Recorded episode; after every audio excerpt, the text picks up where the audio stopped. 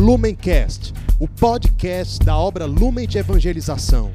Ser feliz fazendo o outro feliz. Acesse lumencerfeliz.com. Olá, seja bem-vindo e bem-vinda ao Palavra Encarnada. Esse é um programa diário da obra Lumen, onde nós meditamos sobre o Evangelho e clamamos ao Senhor que a palavra de Deus que a, as passagens bíblicas se façam presença viva, encarnada, concreta na nossa existência.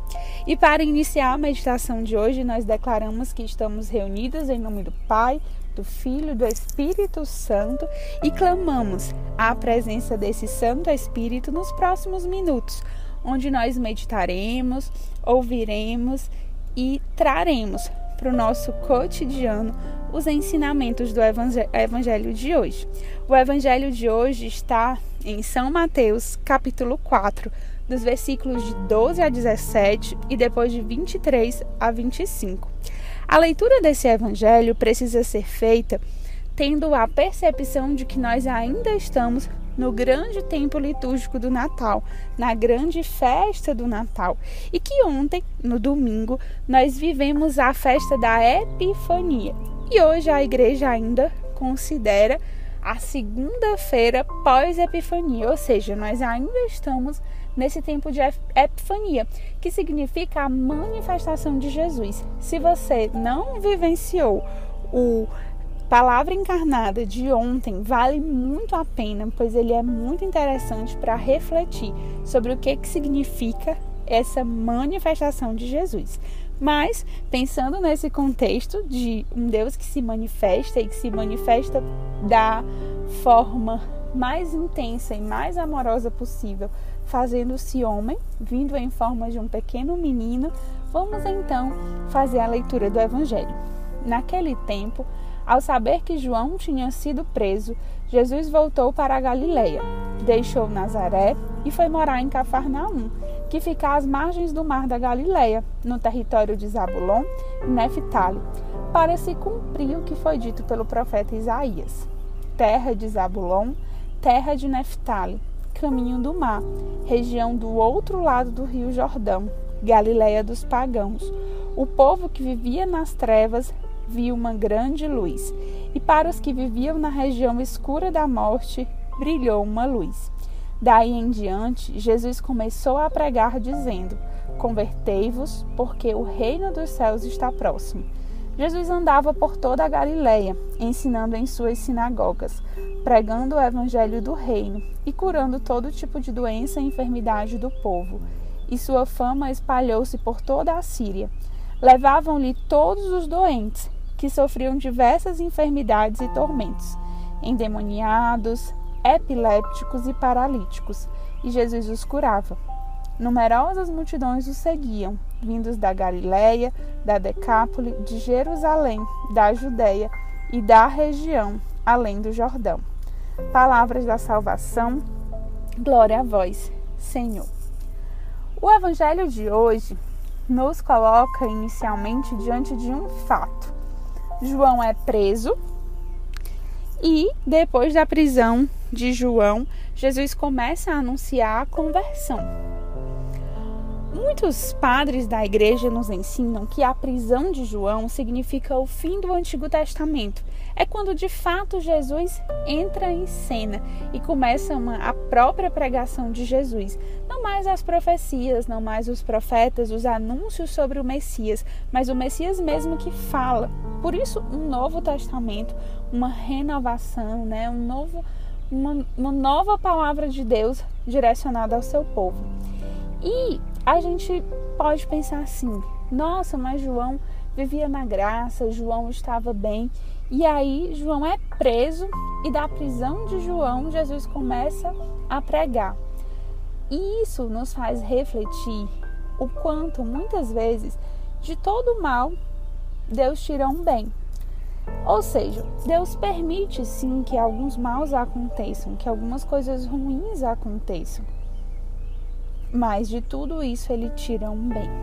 Muitas vezes a gente sai mais fortalecido, mais edificado, mais crescido, e tantas vezes a gente nem consegue entender qual foi o bem que Deus tirou daquele mal. Mas é preciso que no nosso lugar de cristãos e de alguém que entende que Deus sempre sabe mais do que nós, Deus sabe de todas as coisas e que Deus sempre quer o bem, a gente precisa se colocar no nosso lugar, reconhecer que Deus é Deus. Mas se nesse ano que passou, se nesse início de ano, ainda existe alguma coisa da sua caminhada, da sua vida, da sua saúde, da saúde dos seus familiares, se você perdeu alguém, e essa dor, essa incompreensão sobre os planos de Deus, ela ainda reside no seu coração, eu te faço o convite, meu irmão, minha irmã, para que nesse dia você volte à sua oração pessoal para uma conversa sincera com Deus. Se você tiver vontade, pergunte, fale, explique por que você não compreende. Deus não precisa ser aquele ser supremo onde você só se direciona a ele com palavras prontas, com orações prontas. Quanto mais intimidade nós temos com alguém, nós temos capacidade de conversar com as nossas próprias palavras, inclusive de demonstrar nossos sentimentos, nossas incompreensões, de entre aspas brigar com Deus, né? Assim, reclamar, dizer que não está entendendo e pedir que Ele mesmo venha consolar o seu coração, para que essa verdade ela fique muito clara. De todo mal, Deus sempre tira um bem. E do mal que pode estar te acontecendo ou que pode ter te acontecido, ele quer e ele já está tirando um bem. Mas cabe a nós reconhecermos a nossa limitação de compreender e, assim como João, irmos para a prisão, sofrermos o martírio, nos entregarmos e não deixarmos de professar que Jesus é nosso Senhor, que o amor é a nossa meta e que nós somos esses seres que buscam ser luz no mundo. Por fim, né, Jesus nessa nova missão que ele inaugura nesse evangelho, ele começa a pregar a conversão e começa a curar as pessoas. Jesus, inclusive, vem para todos, para os marginalizados, para os esquecidos, para os pobres, para os pagãos, né? E essa é a verdadeira manifestação de Jesus. Jesus é aquele que se manifesta, que vem na sua epifania, que se revela, mas ele vem ao nosso encontro, nos pedindo a conversão. E não só nos pedindo essa difícil tarefa de conversão, mas nos curando nesse processo. Por isso, neste dia de hoje, que é a primeira segunda-feira do ano, né? Uma segunda pós-epifania, um tempo, segunda é um tempo em que muitos de nós escolhemos para começar novas coisas, para iniciar novas metas, ainda mais sendo a primeira segunda-feira do ano. E hoje, Jesus, o Evangelho, a liturgia vem te pedir o quê? Conversão. E já vem te ofertar. Pede para Jesus que, apesar da sua indignidade, da sua pequenez, ele vai te curar nesse processo de conversão. E assim, meus irmãos, como nós começamos o ano fazendo metas, fazendo planos, hoje o Senhor vem te pedir que tome atitudes de conversão. Talvez o Senhor queira de você maior intimidade com Ele. Vida de oração não é algo que surge de dentro para fora, assim, quando me dá vontade, quando eu quero. Vida de oração é exercício, é perseverança, é algo progressivo. De repente você tem dificuldade de passar uma hora em oração, mas comece com três minutos por dia. De repente você sobe para cinco. Se você tem dificuldade de se concentrar na oração, busque uma música, busque ler um texto, busque um roteiro de oração.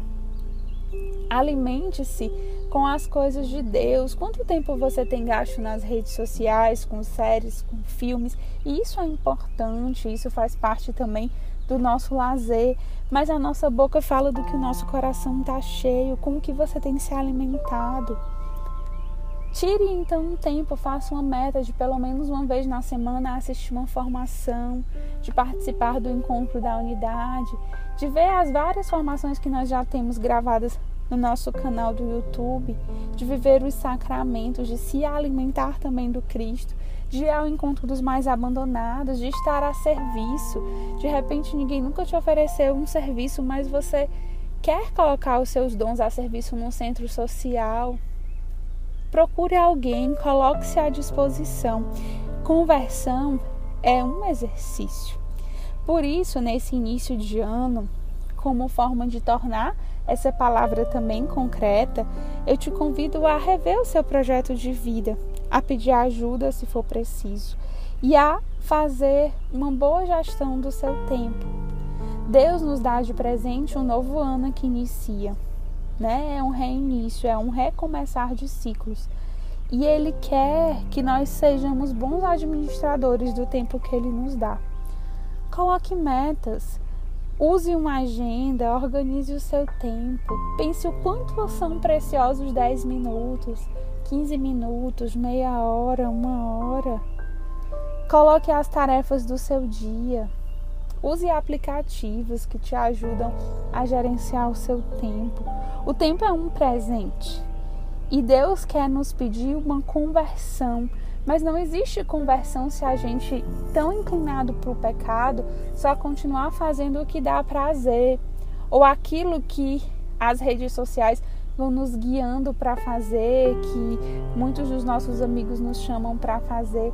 É preciso que nós sejamos disciplinados no exercício de dedicar-se às coisas de Deus, para que nós estejamos na graça e sejamos dignos de viver também todas as alegrias que a vida em Cristo nos coloca. Então, se você pode hoje, dê um passo nessa conversão. E aceite e comece concretamente a deixar essa palavra se encarnar na sua vida, ofertando para o Senhor, como os reis magos que nós meditamos ontem, o ouro, que é o seu tudo, a sua vida, o seu serviço, o incenso, que é a sua oração, o seu louvor, a mirra, que são os sacrifícios, que são as suas penitências. Organize a sua agenda para isso. Na sexta-feira eu vou fazer o jejum. De repente tome nota, coloque um lembrete. Vá fazendo o exercício de lembrar-se disso. Eu vou oferecer a minha oração, nem que sejam três minutos. Eu vou rezar o texto, nem que eu acorde mais cedo, durma mais tarde. Eu vou chamar alguém para rezar o texto comigo todos os dias, para que assim eu seja mais fiel. Eu vou chegar na igreja meia hora antes da missa para que dê tempo rezar o texto. Eu vou colocar uma playlist de músicas de Deus para que eu não me perca nas músicas mundanas que me arrastam disso. Ofereça também a sua vida como um todo, para que cada minuto do seu dia seja dedicado ao Senhor e para que o ano de 2021 seja um ano também de graças, de bênçãos, de conversão, para que nós possamos voltar o nosso olhar completamente para Deus e entender que Ele é o Senhor das nossas vidas e que o tempo, precioso tempo que Ele nos dá, é uma grande bênção que nós temos que saber administrar. O reino dos céus, os santos, não são pessoas que viveram só pelo prazer momentâneo, mas são pessoas que encontraram o amado e que escolheram, decidiram-se por voltar, por converter cada minuto para o Senhor. Eu não sei como você vai fazer isso, mas de repente você pode traçar metas, fazer uma lista de coisas que você quer fazer e não só deixar essa lista guardada na gaveta. Hoje, segunda-feira pós-epifania, primeira segunda-feira no mês, é tempo de conversão. É tempo de fazer com que a boa nova do Senhor, o apelo de Jesus para que nós nos convertamos, se torne concreto e seja verdade nos nossos corações e nas nossas vidas. Que Deus nos abençoe nessa meta e um feliz 2021. Lumencast, o podcast da obra Lumen de Evangelização. Ser feliz fazendo o outro feliz. Acesse lumencerfeliz.com.